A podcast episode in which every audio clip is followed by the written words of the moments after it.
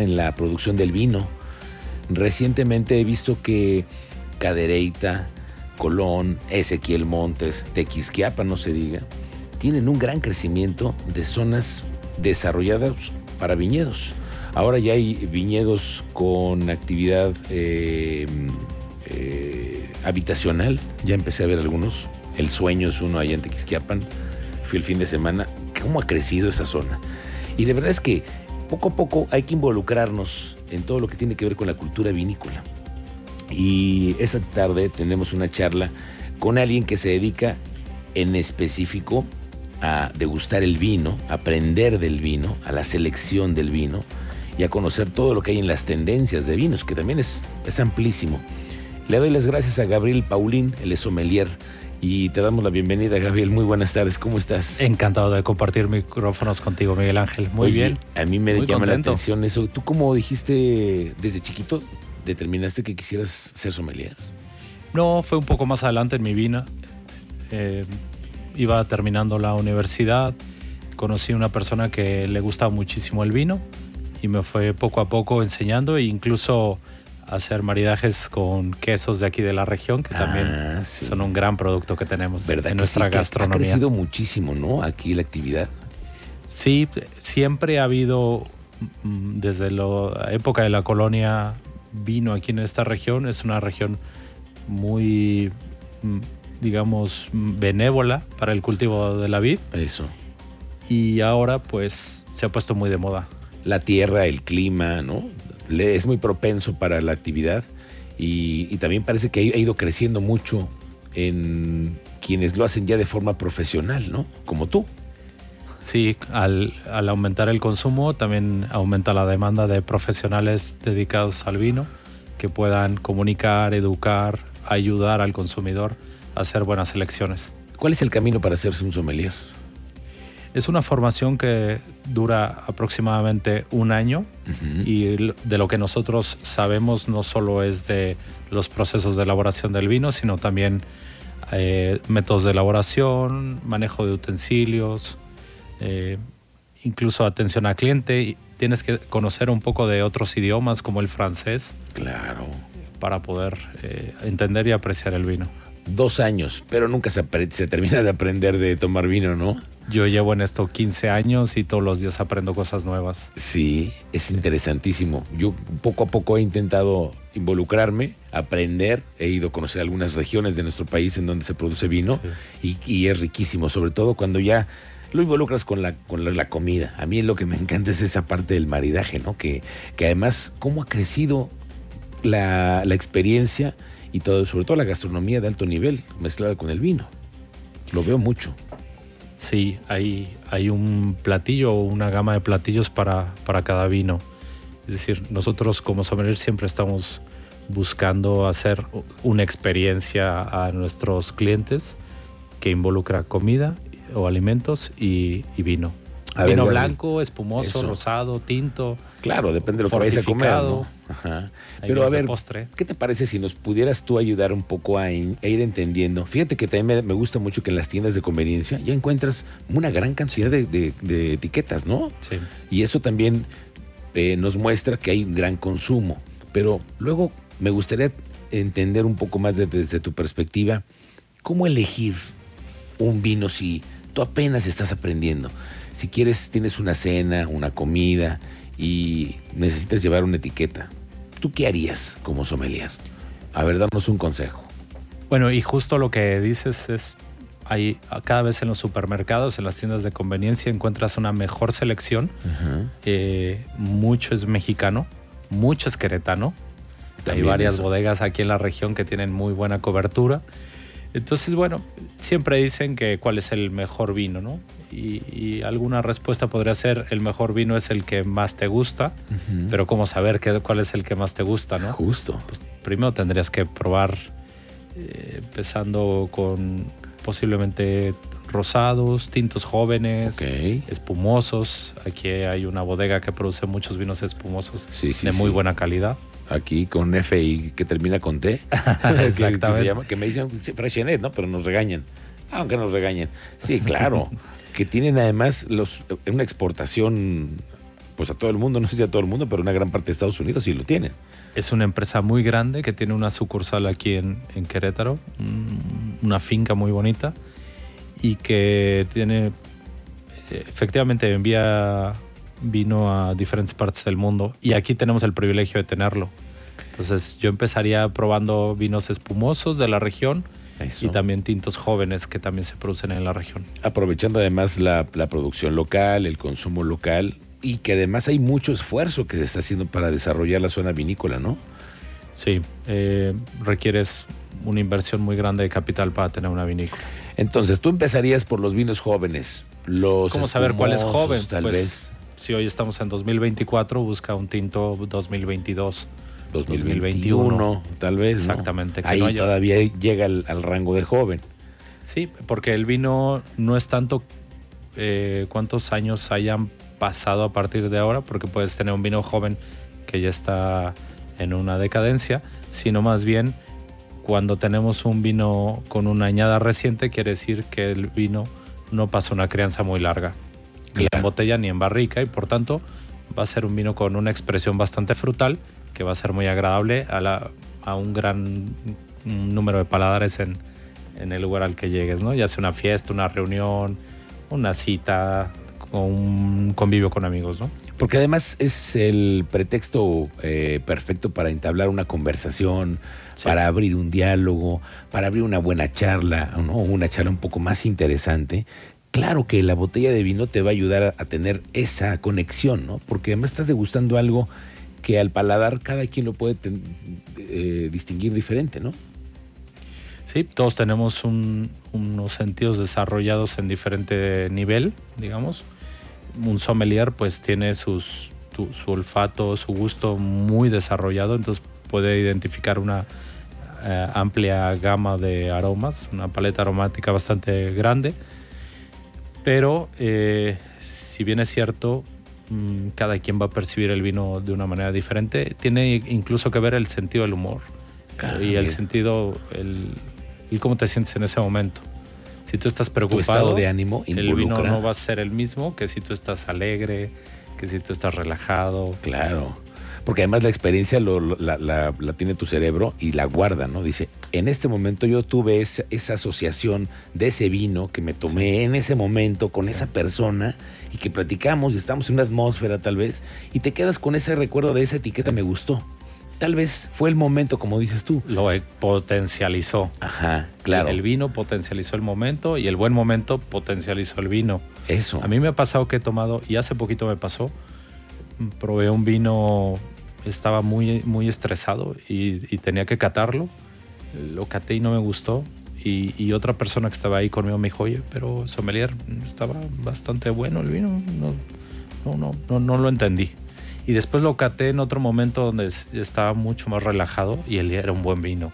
Mira. O sea, fue mi estado de ánimo de ese momento lo que me impidió disfrutar el vino. Ok, entonces lo que me dijiste que estaba estresado, el, estresado era el sommelier, no el vino. No, no, no, yo estaba estresado, el vino estaba muy relajado. el vino estaba relajado y tú eres el que estabas en alguna otra parte, pero no, tal vez no había esa misma conexión cuando tú te dedicas a eso, ¿no? Cuando quieres degustar un vino, cuando tienes por ejemplo, como tú, una oportunidad de, como sommelier, que abres dos, tres etiquetas y entonces estás ahí desarrollando esta conexión directamente con el vino. Sí, porque además el vino es un producto del campo, es un producto agrícola, donde hay todo un esfuerzo y una pasión puesta en él. Es decir, en el momento que tú descorchas una botella, no estás descorchando, no estás abriendo una botella de tequila que viene de una fábrica que se hizo un grado industrial el vino es un producto hecho del trabajo de mucha gente, tanto en el campo como en la bodega, y esa, esa gente le va a poner mucha pasión a lo que está haciendo. Entonces estás bebiendo una, una obra de arte. Eso, también hay que entender que el producto es artesanal la mayor parte de las veces, ¿no? Todo el, todo el, proceso que lleva de, en, en una vinícola desde el despalillado y todos los procesos que llevan. la vendimia se va a hacer de manera manual, en un cierto punto. No es simplemente decir la fruta, es decir, el, enólogo decidirá en qué momento se va a vendimiar, luego va a pasar un proceso productivo dentro de la bodega y al final cuando se embotelle, pues va a ser algo muy especial. Que no se va a repetir el año que entra, Exacto. porque va a haber otro clima. Las condiciones climáticas van a cambiar. Y de la tierra y los la minerales. lluvia, el frío. Claro, todo interviene, ¿no? En la producción. Y que como dicen, que no se estrese tampoco la vid y todas esas cosas que pasan, ¿no? Oye, eh, háblame de un poco del futuro del vino, porque hay quienes me dicen, es que yo no compraría esa botella porque no trae corcho. Y hay algunas nuevas eh, Sí, formas en las de taparrosca. envasar. Pues sí, me imagino. Sí. No sé si sea por temas económicos o por temas prácticos, porque no, no siempre tienes un destapacorchos para hacer eh, la apertura de una, de una botella, sobre todo si estás de viaje, etcétera, ¿no? Pero este tipo de botellas que están cerradas, que no tienen corcho, Con cápsula. con cápsula, ¿tú Sí. qué piensas de esas? Es- un sistema de cerrado muy bueno. En el, en el mundo en general hay una escasez de corcho porque hay un déficit de alcornoque, que es el árbol de donde viene el corcho. Entonces se han ido buscando sistemas de cerrado de botella eh, alternativos. Entre ellos está el corcho de plástico, que también ya se empieza a utilizar, y la taparrosca. Ambos garantizan que tu vino va a estar tan bien conservado como con un corcho. Hasta lo he visto enlatado, sommelier. ¿Tú has visto el vino enlatado recientemente? Sí, recientemente empieza a haber también vinos enlatados y es un buen formato. ¿Crees? ¿No, Se- ¿no crees que adultere el tema del aluminio con la conexión del vino? No, no hay una interferencia entre, entre el material y el vaya vidrio y aluminio, no tienes ningún problema, ¿no? Y hablamos de los mitos y las realidades. Ok. Hay quienes dicen que hay que tomarse una, copita de vino tinto todos los días, que es muy bueno para la salud. Sí. ¿Tú crees que sí es cierto? Yo pienso que sí. Yo también. Yo Estoy que contigo. sí. Todo el mundo piensa que Eh, sí, pero los médicos no, solo- piensan, no pensarán Fíjate, lo no mismo. solo en el, en el al, al organismo le va a ayudar a digerir mejor los alimentos, sino que también va a ayudarte a controlar este, ese estrés, ¿no? O sea, Ujú. imagínate que tú llegas del trabajo con un día con muchísimos problemas, a lo mejor esa copa de vino va a ayudar a olvidarte un poco de la, rea- de la realidad y relajarte y cenar más tranquilo y, y dormir más tranquilo. Claro. Y Sí. tener tal vez Ahora, una buena copa. Una. No una botella. Una botella, O claro. sea, una porción pequeña, estamos hablando 100, 150 mililitros, ¿no? Hasta ahí, pero sí es. Ahora, es tiene muchos común, ¿no? nutrientes el vino. También. Sí. Está lleno de antioxidantes, que son polifenoles. Y que son buenos para la salud. Y que no se necesariamente los consumes en otros alimentos. Mm, También están presentes en las berries y en, y en algunos otros alimentos, pero digamos en el vino están de manera muy disponible. Oye, Sommelier, pues hemos aprendido mucho contigo en esta plática. Muchas te agradezco gracias. mucho esta charla y te vamos a invitar. ¿Por qué no nos das cinco consejos? ¿Qué te parece? Unos consejos prácticos, tips, cuando tú tienes una botella en casa que no la vas a terminar, como dices tú, y como nos has dado la indicación de que solamente una copa, ¿qué haces con tu botella? Para mantenerla en refrigeración. Sí, sí, siempre en refrigeración. Siempre en refrigeración, el vino tinto te va a durar hasta 5 días una vez que lo has destapado y el vino blanco te puede durar hasta 10 días una vez que has descorchado la botella. Mm, Pero hay que sellarlo. No puede hay que ponerle otra vez el corcho con el que venía y mantenerla en vertical adentro de tu refrigerador. Eso es lo mejor. Eso es lo Cinco mejor. días el vino tinto y diez tal vez el vino blanco. Y 10 también, tal vez el vino blanco. Si no, si empieza a entrar aire a la botella, Se, se, empieza a oxidar y empieza a perder propiedades y entonces ya no vas a ver igual. Ok. ¿Qué otro tip nos puedes dar, sommelier?